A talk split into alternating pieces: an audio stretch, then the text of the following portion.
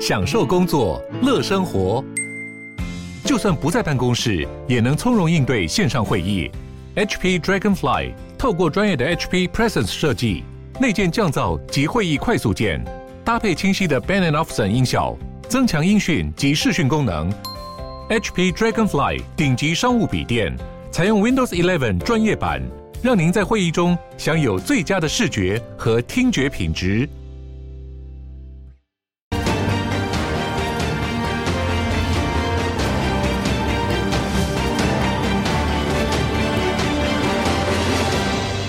闪电反攻颇有斩获，收复哈尔科夫等失土，外界期待战局出现转折。连始终不曾谴责俄罗斯，也没有加入国际制裁的印度，都喊话要和平。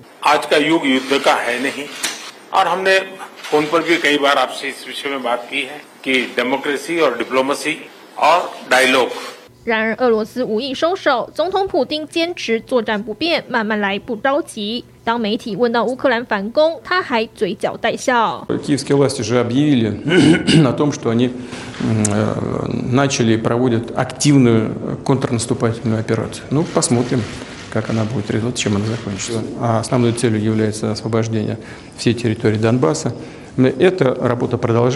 联合国已经在安排派员前往伊久姆观察。泽伦斯基则呼吁德国别再犹豫，赶紧提供武器帮助乌克兰御敌。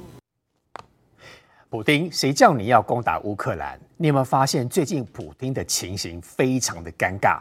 这一次在跟习近平见面的过程当中，习近平本来不是应该他的老大哥，是他的好朋友吗？可是他根本也不停这个俄罗斯攻打乌克兰。而且更妙的是，在这次的这个上合会的过程当中，其实普丁他其实心中应该很想跟习近平吃饭，但没有想到习近平根本连鸟都不鸟他。而且你也发现到，俄罗斯现在好几个月因为经济制裁的关系，赤字已经高达有七千多亿台币。嗯，那么为了筹措这个战争的资金，能源寄出跳楼价，吸引中国跟印度等买家。导致八月份能源收入跌到十四个月以来的新低，而且如果你有注意到的话，普丁现在面临到整个内政的危机，已经有人联署要他下台。前方兄，如果照这样看的话，这一切都是普丁自作孽不可活。对，其实就四个字来形容普丁的状况，叫做咎由自取。为什么叫咎由自取呢？你可以看到他发动这一场战争之后呢，当然俄罗斯一开始觉得说我是全世界第二大军事强国，我要踩平乌克兰简直是轻而易举啊，四十八小时之内踏平基辅简直是非常轻松的事情。但是你会发现啊，人算不如天算啊，这个天算比不上乌克兰自己的实力来算。什么意思呢？你刚刚是看到这个乌克兰的总统，呃，乌克兰总统泽伦斯基他不肯离开基辅这件事情，其实已经出乎大家意料之外了。你再看到乌克兰坚守下去，到今天到现在战况逆转过程中，他一路得到包括美国跟欧洲在内许多的资源，所以你可以看到哦，我们现在告诉大家哦，你看到这一次乌克兰的大反攻，闪电战反攻成功，但是它背后是什么呢？各位要注意到哦，这个美国帮乌克兰所训练的一千五百名的军人，他教他学会使用这些海马斯多管式火箭等等的武器。一千五百个回到乌克兰去，英国帮乌克兰训练的五千名的军人也回到这个乌克兰去，这些都是这一次哈乌克兰能够打胜仗非常关键的原因，因为他们都会操作现在美式的欧式的武器，所以呢，你你会发现这背后都不是巧合的。可是现在倒霉的是谁？现在普丁哦，真的是咎由自取，要尝到苦果了。为什么呢？现在的状况是，你可以看到普丁在这一场哦，我们说大溃败之后，为什么说对普丁来说是大溃败？注意看看我们刚刚新闻上面，普京在讲，普京还是嘴巴很硬哦。他说，就让我们等着看看接下去会怎么样哈。虽然你们媒体都宣称这次这个乌克兰是打了一场胜仗，他说没关系，我们再看看接下去会怎么样。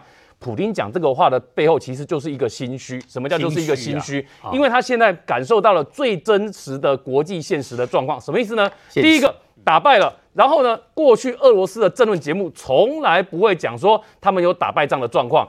转进啦，重新集结啦，撤出啦，都是他们用过的字眼。嗯、但是这一次，在过去一个礼拜的俄罗斯政论节目里面，都非常认真的讨论，怎么会有打这么惨的一场算那个败仗这样子、啊？那打的理由呢？当然他们都讲说，这是在北约的影响之下，在美国的影响之下，所以才会打了一场败仗。甚至俄罗斯人呢，在政论节目上还丢了一个阴谋论出来说，他说：“哈，你看看那些那些上战场的军人啊，这些军人呢，他身上所穿的装备跟样子呢，一定是北约的军人混到里面去了。这都不是乌克兰自己的军人啊！现在为了安慰自己这一场败仗的理由，连这种理由都编出来，连借口都讲出来。是，那所以你就知道说，对俄罗斯来讲呢，过去普京想要掩盖败仗，想要掩盖死人的事实，但是现在看起来是掩盖不住了。所以俄罗斯的政论节目，就像我们画面上秀的哦，几乎每个来宾都在讲到怎么会有这么一场的溃败产生。骂他，这是第一个，这是第一个让普丁哦，他这个心理压力很大的，因为俄罗斯国内开始讨论这件事情，对民众有影响，这是第一点。第二点，哇。这个国际现实洗脸洗得更大力，什么意思呢？普丁哦，我们讲说普丁以前是迟到大王，他习惯用迟到来立威啊，所以他跟英国女王见面的时候，二零一三年的时候，他让英国女王等了一个小时。他在二零一六年跟安倍前首相刚过世的安倍首相见面的时候，他让安倍等了三个小时的时间。嗯，这样的一位普丁，整天都迟到，让人家等的普丁大牌呢，在这一次的国际局势里面，之前土耳其的总统让他等。那这一次的上海合作峰会里面，哇！有四个国家都让普丁等，普丁在现场多尴尬。他在现场呢走来走去，因为他本来站着啊，前面都是媒体，都是闪光灯在拍。那在拍的时候呢，他很不自在嘛，手上拿了一份文件，拿了一份文件，拿了觉得好，拿了一块块。你看像像画面这样，他又把它放下来，放下来之后，双手摆了一副很无奈的样子，比一比之后呢，他又站着，又不知道要该怎么办。那没有人要来陪他聊天。对，然后他现在的状况是什么呢？印度，印度的总统让他等，然后连吉尔吉斯哦，过去是俄罗斯的小弟国家哦，也可以让普丁来等待。所以普丁在这一场峰会上面呢，你可以看到啊，几乎是出尽了球啊。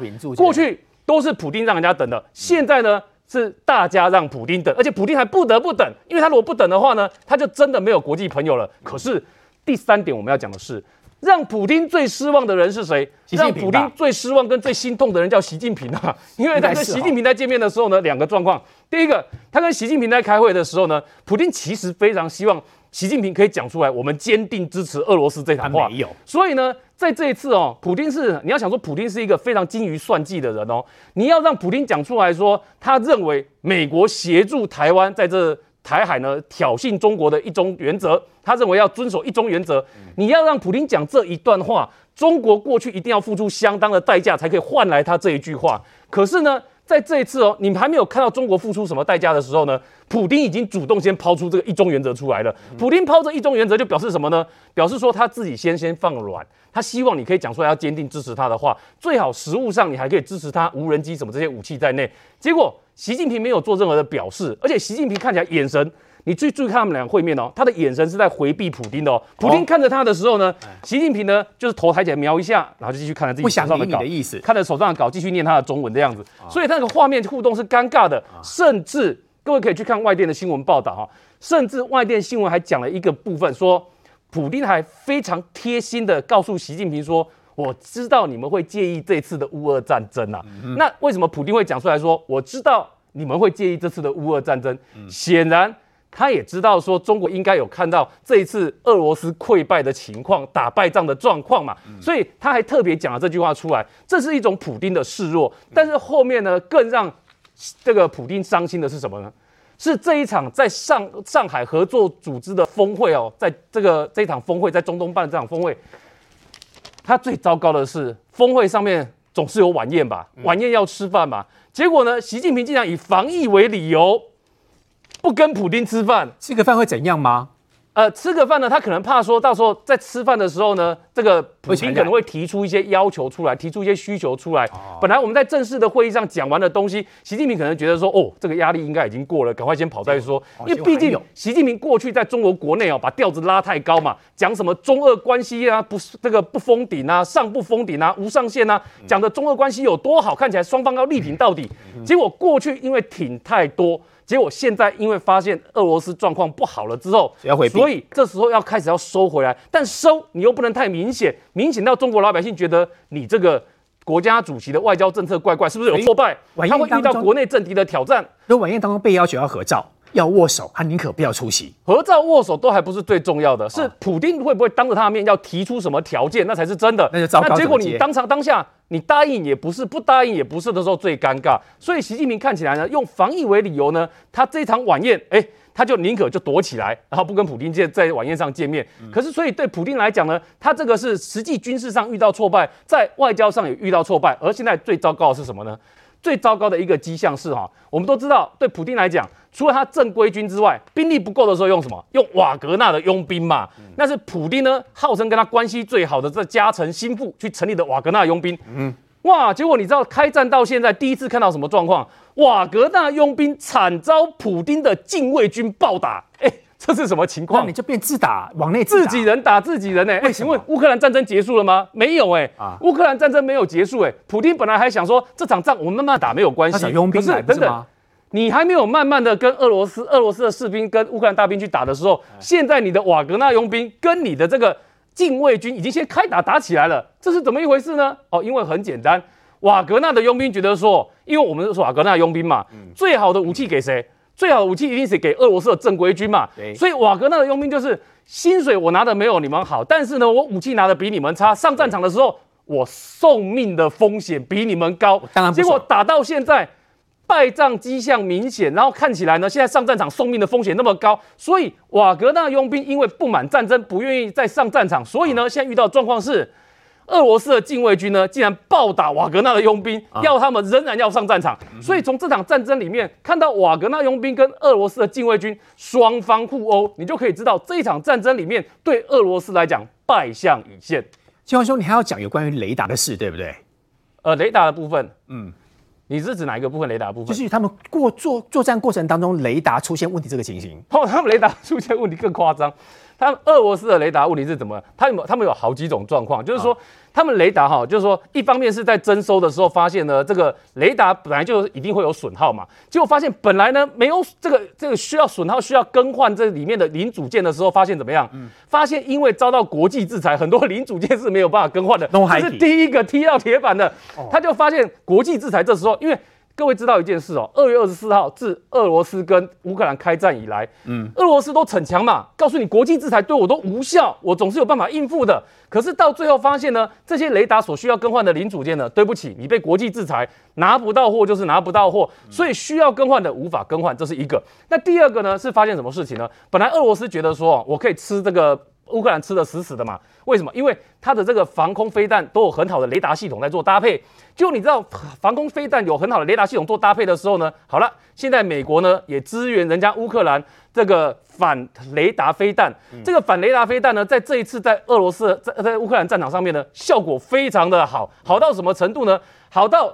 俄罗斯的 S 四百、S 三百呢，搭配的雷达系统呢，基本上都被摧毁掉，导致他们处于在战场上有点像瞎眼的那个状态。那所以你就知道说，对俄罗斯来说，我这个有好有的好的被打掉，坏的需要更换零件的更换不了。在这个情况之下，俄罗斯在乌克兰战场上面对极大的不利的情况。于将军，请问了，刚才我们看到这个普丁有说了，他虽然这个手足无措，大家都大家等嘛，但是他在他讲，他说作战不变，慢慢来。是不是普丁其实后续还有很多可能让我们意想不到的事情，还是成为刚才青黄兄所说的一定不波啊，他没办法了。这普丁讲的话哈，就跟我们看那个《我的少女时代》女孩子一样，她说慢就是要快，她说不急就是很急，她很急。你看她的肢体语言，她在等更各国的领袖来的时候，你看她那个左手玩右手，坐立不安的样子，他怎么急死了？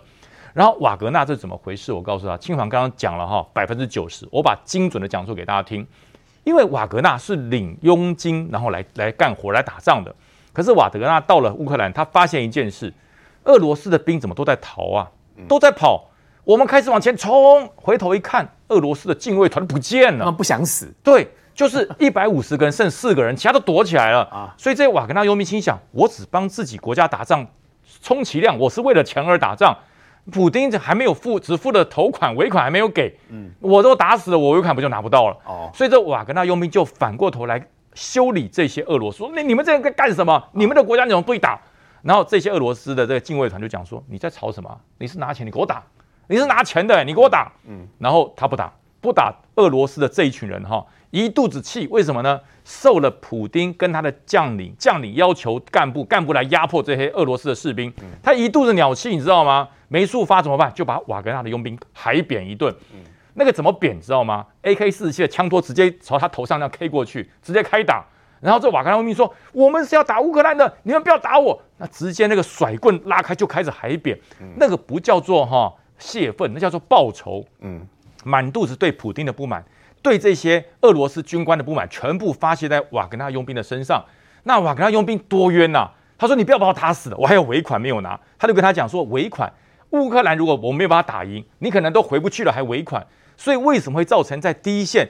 这么多俄罗斯的士兵绕跑窜逃，然后你看那个战车，你看他那个火炮，你看那个弹药，哎，那丢下去两个装甲旅都够了，可以补给两个装甲旅。乱丢放弃了，到处乱丢。而且哈，乌克兰最有趣的是，他到了路边去，发现了四个这个逃兵，俄罗斯的逃兵。他说：“你不要打我，我告诉你，后面有很多的军备武器。”我带你去拿，我们投降，用武器做交换。对对对，我们投降。还有这样的、啊？对，他就想说，哎，只有四个士兵，俄罗斯的士兵，后面怎么会有一个连的炮兵的装备啊？他说，因为我们全连都跑光了，剩我们四个，我们四个是负责看车的。当我们出来之后，发现没有人送饭，肚子饿了，出来全连都跑光了，剩我们。但是迎面而来是谁？是乌克兰的部队过来了，所以就整个交给乌克兰。乌克兰是整辆整辆的炮车开走，然后里面都装满炮弹。然后后面跟上来的更让人家吓人，后面跟上来是油罐车，加满的油罐车跟着走，还有弹药车、补给车、粮秣车，就是完整的一个炮兵连，所有的装备在那边，没有人要过来了，没有人要了，没有人要，对，直接乌克兰带走了。所以你看，普丁怎么会怎么会不紧张？普丁怎么会不着急？普丁怎么不会想赶快来？连他的这个参谋总长绍伊古都被骂爆了，然后人家请他出席说：“你来说明一下。”国会国会请绍伊古说：“哎，你要来说明一下。”花这么多钱，这么多人阵亡，到底俄罗斯得到了什么？绍伊古躲起来不敢出来。接下来这个佣兵应该会越来越多，花的钱会越来越多，然后佣兵打俄罗斯阿兵哥的事情应该也会越来越多，互打互殴，会打得更更会互殴。所以说现在哈，这个乌克兰战争变成俄罗斯的内战，嗯，变成他找来的佣兵跟自己征召的这些俄罗斯的义务役的兵在对打，在对打。然后一个讲说，你拿了国家的钱，你去为为这个你的钞票来效命；一个说，这是你的国家，你去为你的国家效命。所以两个在乌克兰，你会发现哈、哦，两军交错，打得不得开交。是谁？不是乌克兰跟俄罗斯，是俄罗斯的内战开打了。这种状况在整个乌东地区屡见不爽。而乌克兰的军官、乌克兰的部队去了，还要调停。哎，不要打了，不要打了，你们都投降。光调停就花很多时间。那我们都给你钱。俄罗斯给你多少，我照办。所以就是为什么哈，乌克兰的兵越打越多，装备越打越多，就是因为他们在内战嘛，互相在内打，打完之后不要打了，就为了钱嘛，为了活命嘛，都过来，只要投降就有命。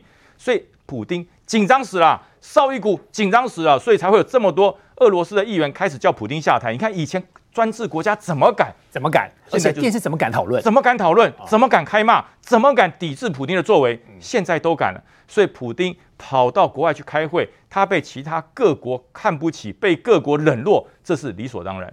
建明兄，被各国冷落，钱应该是很大很大的问题，因为这些佣兵要花钱，然后俄罗斯又被经济制裁，其实他们欠了很多钱。重点是在很多我们发现到说，在军事装备当中有发现台积电呢，哈，因为现在晶片很缺嘛，所以势必看来接下来俄罗斯的军队当中应该会出现很多晶片短缺。因此没有办法补给的情形。对，这个事情是怎么回事呢？我们知道之前就有听说了哈，就是俄罗斯军队呢进入到一个城市之后，他会冲进民宅哦，把民宅的这个冰箱啊，还有什么洗衣机的晶片呢，哦，就把它拿出来使用。当时我们觉得这件事怎么可能？因为这这个晶片怎么可以跟坦克车这样换吗？换在一起哦。好了，当然结果是真的哦，真的是。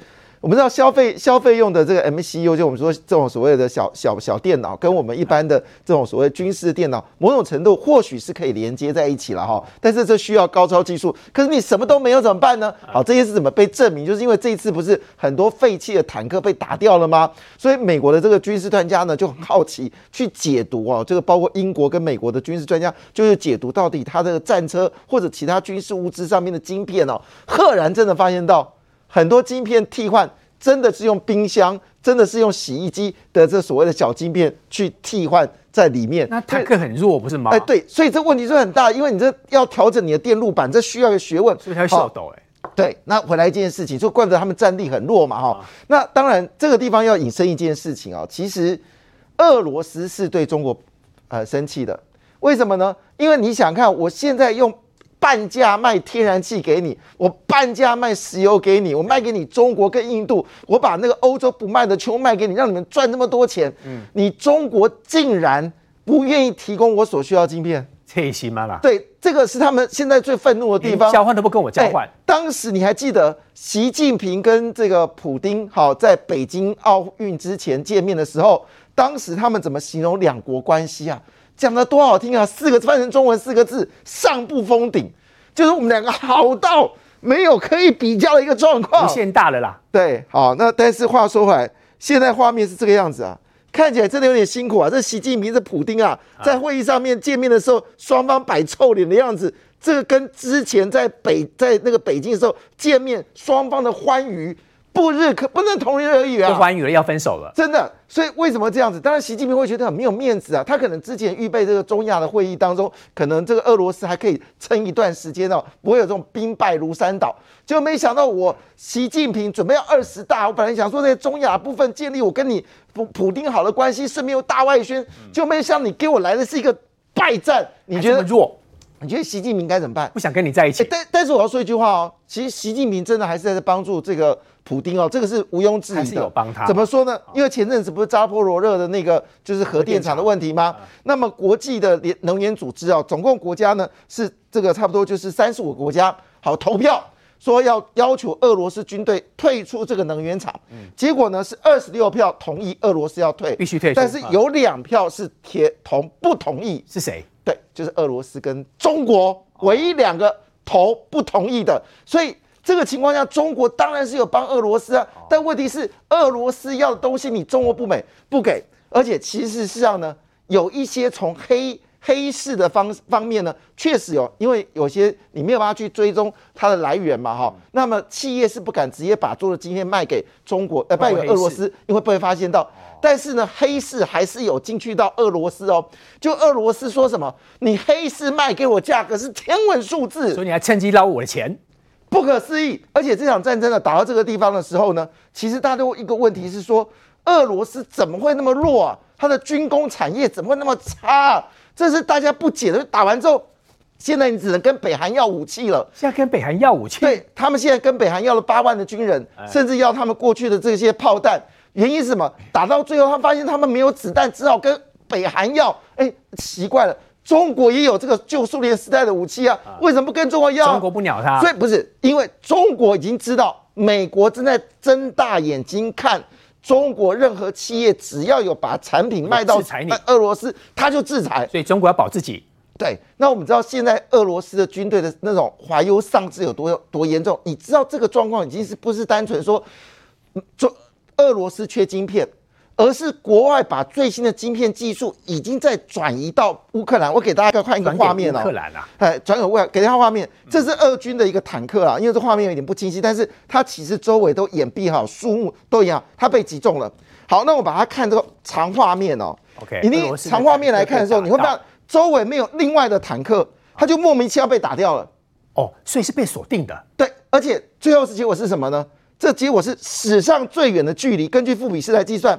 乌克兰的坦克是，我想这个于江这边哈，十公里外打到，不可哇，不可思议，太厉害了，太厉害，十公里外。坦克三公里就很厉害，对不对？我们通常有效是一点六公里，一点六公里是有效，对，这已经被认证，这是被认真的，真的，富比是认证这是史上最远的距离。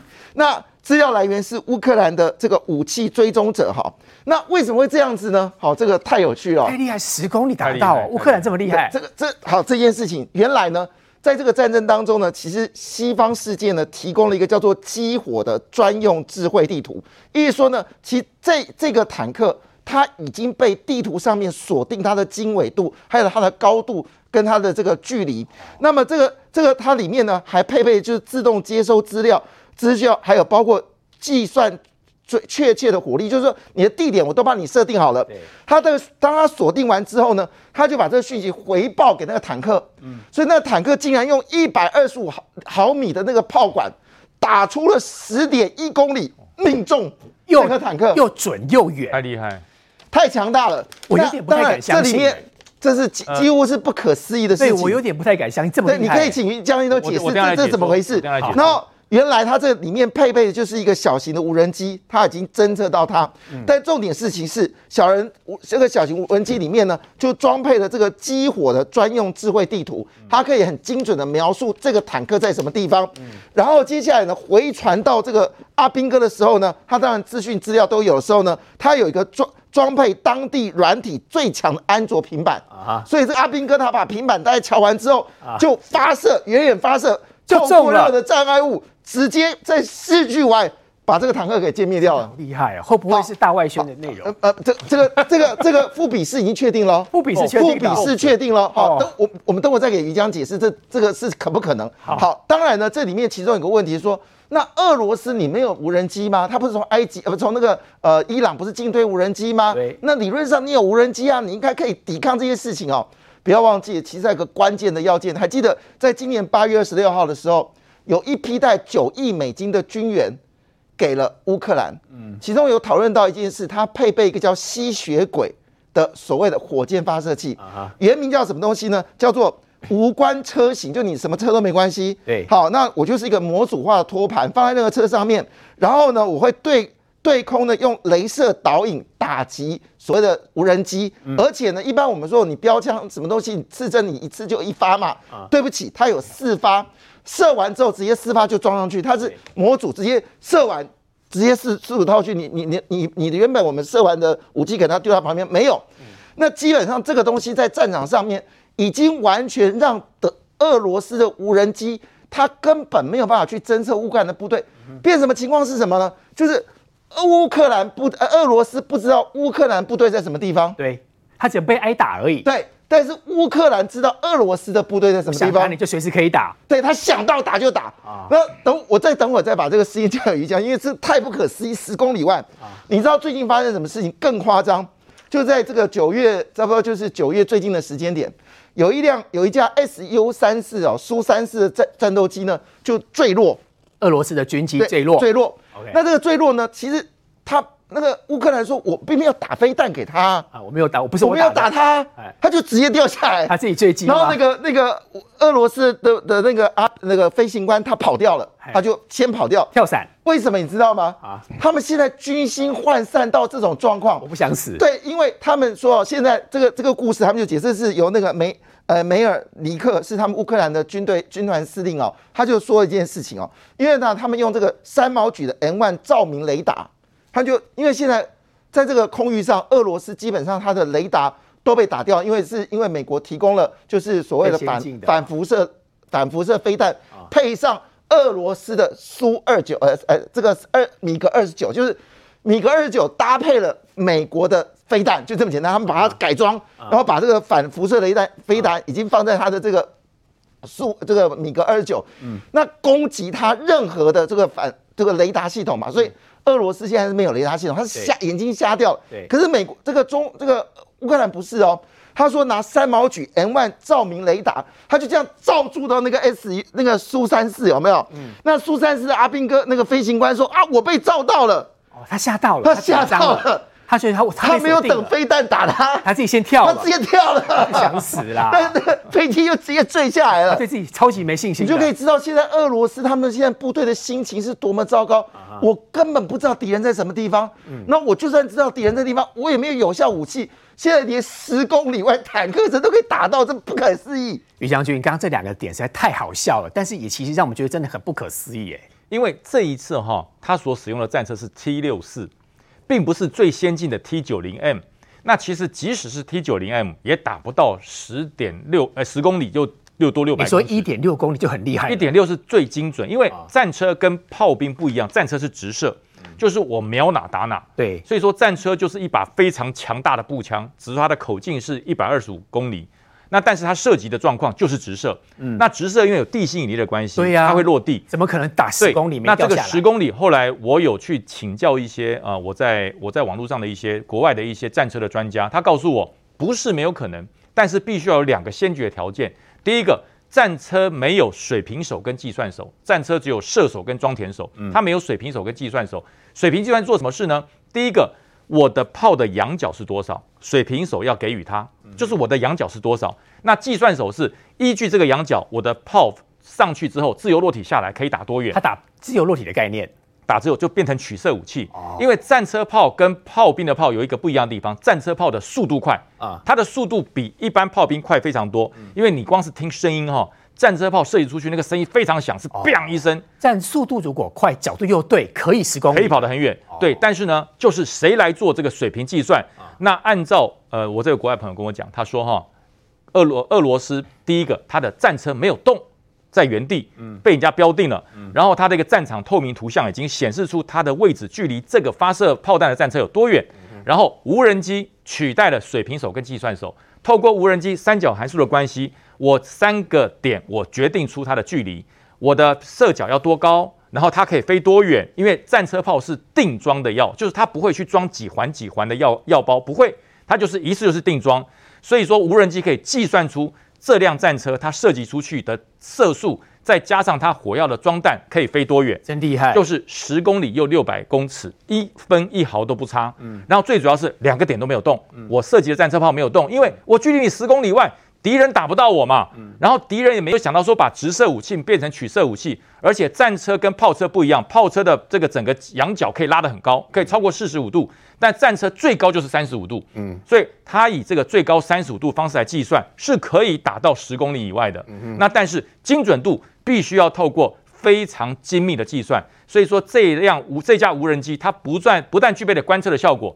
它还有一个非常快速的计算程式，所以它赋予给这辆 T 六四坦克的射手，告诉他仰角多少，你向密位向左向右多少，然后满装药射出去就会到。所以这个射手他他太简单了，他不用瞄准，我只要听从无人机给我的仰角跟我的密位是可以的，就达到了。所以说按照学理来讲，这是做得到了。但是未来我觉得，不管是美国还是全世界的坦克，又多了一项教范了。就是坦克直射武器可以当取射武器使用，所以杰明兄、于将军说这是对的，这是真的哈。稍后带你看到的是这一次的桃园市市长选举跟台北市市长选举，张善政的部分，他之前在 Acer 的这个在宏基的这个之前的研究报告，农委会昨天出来讲，有多达六篇几乎都是复制，还有包括蒋万安不签署所谓的投降协议书，对他的选情有没有影响？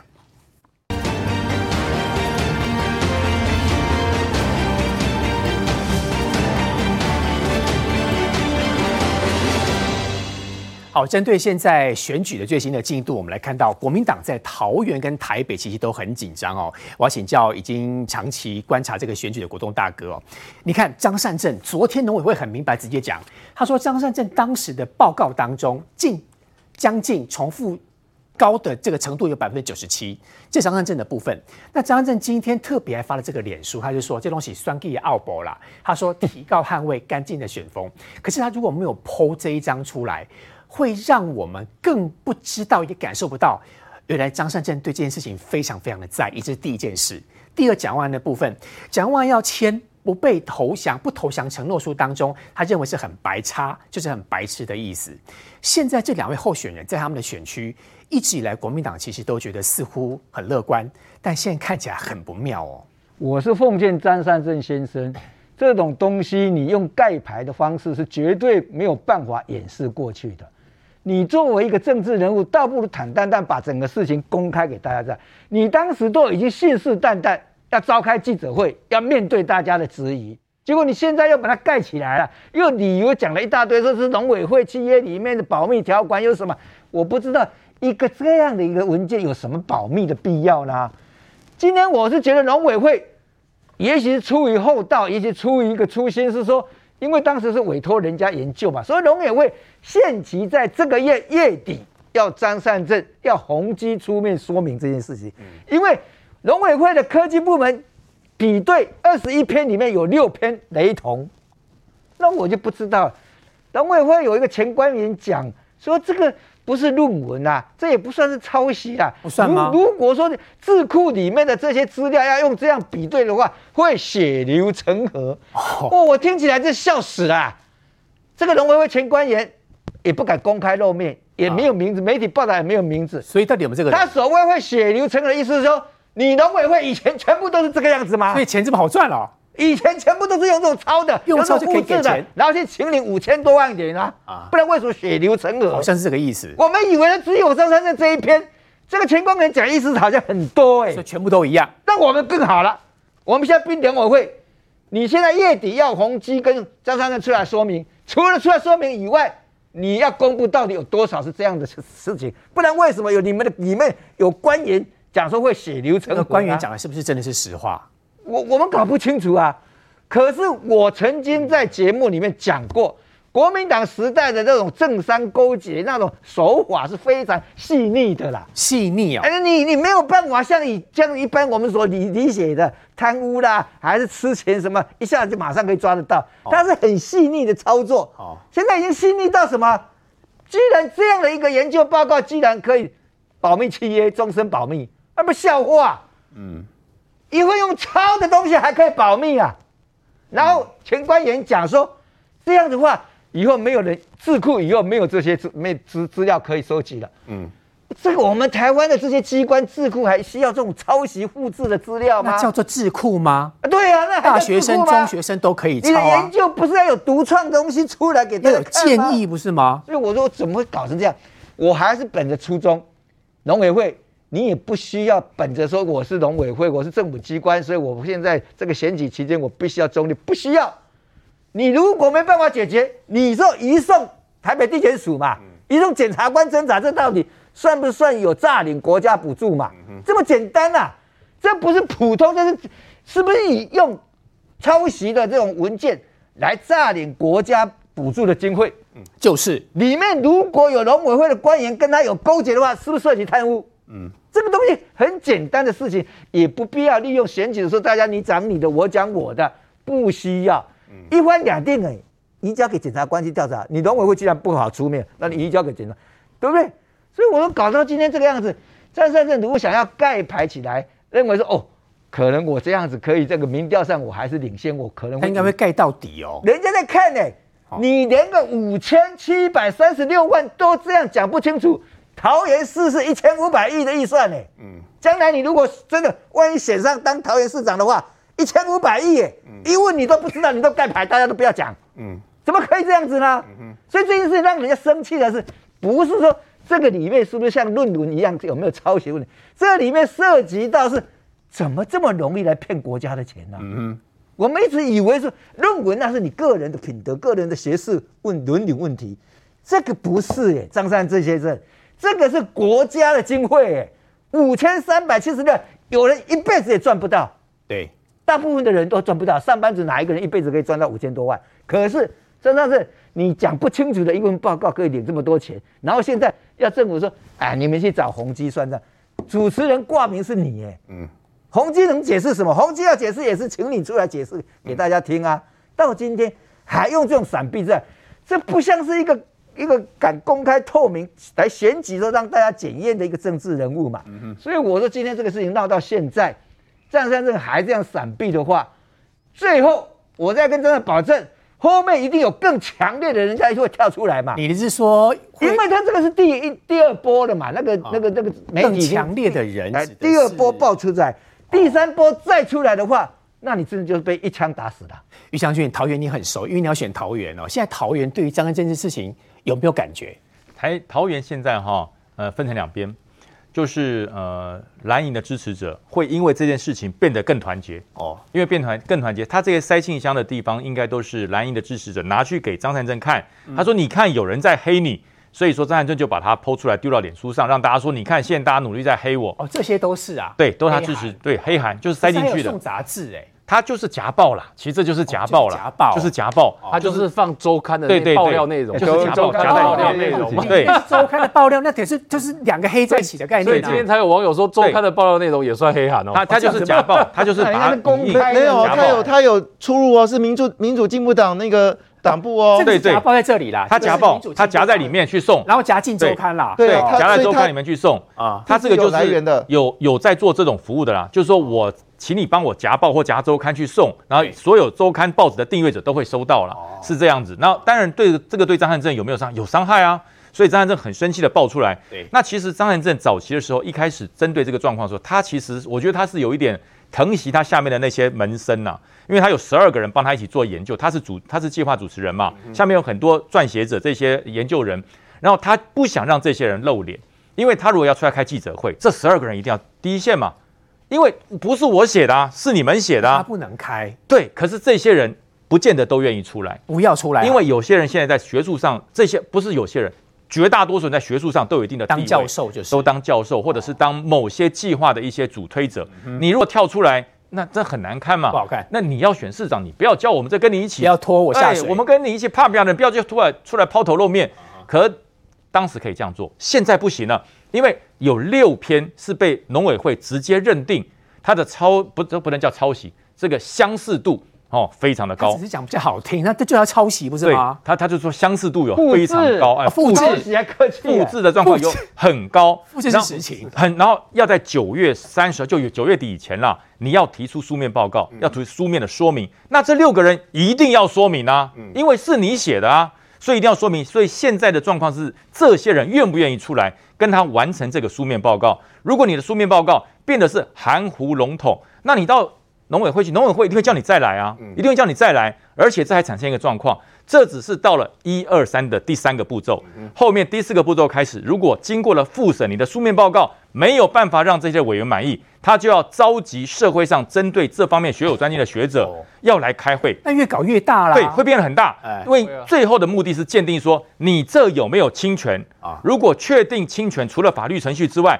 这一笔钱他会叫宏基退给农委会，那选举前他会这样做吗？呃，不管选举前完不完得了案，啊、可是呢，这个事情他势必会变大，所以说张善政现在必须要妥善处理这件事情，因为没有错，到目前为止我在桃园的观测观察哈，张善珍跟曾玉鹏之间，张善珍还是领先。有很多吗？呃，不多，不多，不多。本来很近了，本来领先很多的，本来领先应该有将近十趴喽。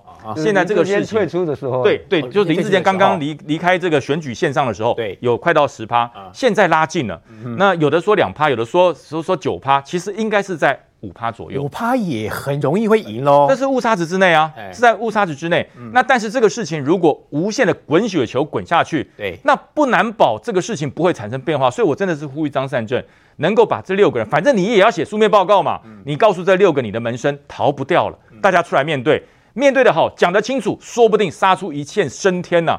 那如果说不清楚，至少保住门生跟宏基的清誉，我觉得这是必须要面对，真的不能再躲了。袁志远，不好意思，今天都还没讲到话哦。嗯，那桃园跟台北你要挑哪一个讲？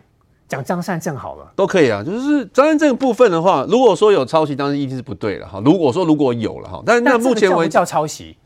不，这个因你为什么它会相似度比较高的主要的原因，是因为它整个整份报告它是在做文献探讨跟资料收集。那一般我们论文，我跟你讲，我们论文呢一般都是会有雷同率，你不可能百分之百原创。为什么？因为论文里面我是做学术论文哦，比如说前几天四叉猫把我的硕士论文拿去做比对，我他说我我有十三趴跟他重复了，然后为什么一定有十三趴？论文十三趴一样。因为我们因为做文献探讨嘛，因为去讨论别人东西嘛，那这个部分一定会跟人家重复嘛。那以他这个报告来说，他他没有原创啊，他从头到尾都不是自己发明一个东西，他都是在收集人家资料啊，所以他的重复率一定是非常高嘛。那其中如果说有涉及没有引用，或者是说有违反著作权，那我觉得就就由专家去认定，我不能讲。可是可是重复，我觉得是很合理的，因为他就是在做资料收集的动作，这这是第一个。重复你觉得很合理？我觉得合理，因为他就是在做政策收集，他是。农委会他不是一个学术单位，农委会是在做农业推广的。他那个时候在推广说，希望农业可以电子化，所以就找了宏基当做一个智库，说你去收集一些国内外的一些资讯，然后导入，把它导入到国内来推广。所以他那时候除了去收集资料之外，他还有做实验，他有负责收集资料可以拿五千多万。呃，就我觉得都不是说这样，他还有做一些实验机制啊，去试试看是不是适合在台湾做推广啊，然后还要找一些农会啊什么的去去做去去做一些推广的动作嘛。所以你支持他啦？我们至少我就我不能够判定说，因为我我们也没有看过整份报告，而且所谓的保密，保密真的有保密，因为现在大家看到农委会揭露那些不是全部的资料，还有保密没有公开，还有一些没有，还有一些没有揭露，那就是属于越搞越大，那就是属于保密的部分。所以这个部分其实农委会手上都有资料啦，我觉得农委会就赶快办。你这样子其实，你你该怎么样就怎就怎么做，最好是快一点，否则现在又变成信者恒信，不信者恒不信。有可能张善政有问题，也有可能张善政是被冤枉。那如果他是被冤枉，我觉得对他就很不公平嘛。嗯、那第二个就是，其实张善政刚刚将军讲的非常清楚，他在整个计划里面的角色，他就是挂名的，因为他是副总，他主要写的也不是他，然后他就是因为那时候副总，所以哎、欸，这个计划需要一个主持人，那你去吧。就现在大家都讲的好像是张善政抄袭，都是他的问题。那他要负责，他不是他不是负责。他当然需要负责，因为他那时候就是主管。可是这个他监督不周，你可以骂他监督不周，我觉得 OK。合约里面就载明计划主持人就是要负责整个。对，那个我有看过，那个写的很清楚。合约里面就有写哦。所以，所以他作为一个主管啊，那他有他负的责任。可是不是他抄袭，现在大家都把他跟林志坚这混为一谈，就说你看他他就跟林志坚一样用抄的，他没有抄的，不是他抄的。没有人这样的讲啊，叶元之，很多人这样讲啊。那是他个人的协理问题，个人的对啊。好，今天林志坚出来了，这个东西他已经抄到不像话，那不是张善政抄的，把人家 NCC 委托工研院的研究报告整个拿去那边，嗯，还要去请款，人家监督不周嘛？你可以骂他骂红旗，骂他骂研究人员，这不是附录，这不是他抄的嘛？附录的部分就也复制贴上，复制贴上过去，这真的太过分了，好好做，太过分了哦。这那然后再来就是林志坚今天自己跑出来讲说什么诚信很重要。啊，你林志坚那时候，你到底你论文确定没啊？你到底是抄的还是清白的？你你你到底进行的怎么样？你认为你自己那时候哦，就还没有定案，人家台大跟中华大学都判定说你是抄的，都没定案。那那你现在现在张善政都还没有开始，他还没开始调查，大家就说他有问题。那这这不是就是一个两个标准吗？农委会的说法就让我们觉得他就是有问题啊。其实我也觉得林志坚问论有问题啊。可是因为民民进党的说法就是说最后由教育部来核定嘛。那现那所以哦，那教育部还没核定的时候，我们不能说林志坚有抄。那现在张善政现在都还在调查阶段，大家都说他抄。张善政这个已经是农委会也是用比对软体去比对出来的结果。因为他的他这个计划，他如果按照刚刚刚刚讲的是用比对出来的结果的话，那农委会这个也是用比对软体。台大也有用的结果。学术台大也用软体比对过林智坚的论文。张善政等于是被比对出来，里面也是台大也有比对过。最大的差别是林志坚已经宣布退选了。今天林志坚又出来在新竹上，有没有退选无关，在新竹的这个竞选上替他的候选人来。站台讲话，大家还是关注这个问题，但是我还是强调这两件事情的差别，一个是涉及到他的诚信以及他的学术伦理，一个是涉及到刑法的问题，你有没有诈骗国家的钱的问题，这个是两个。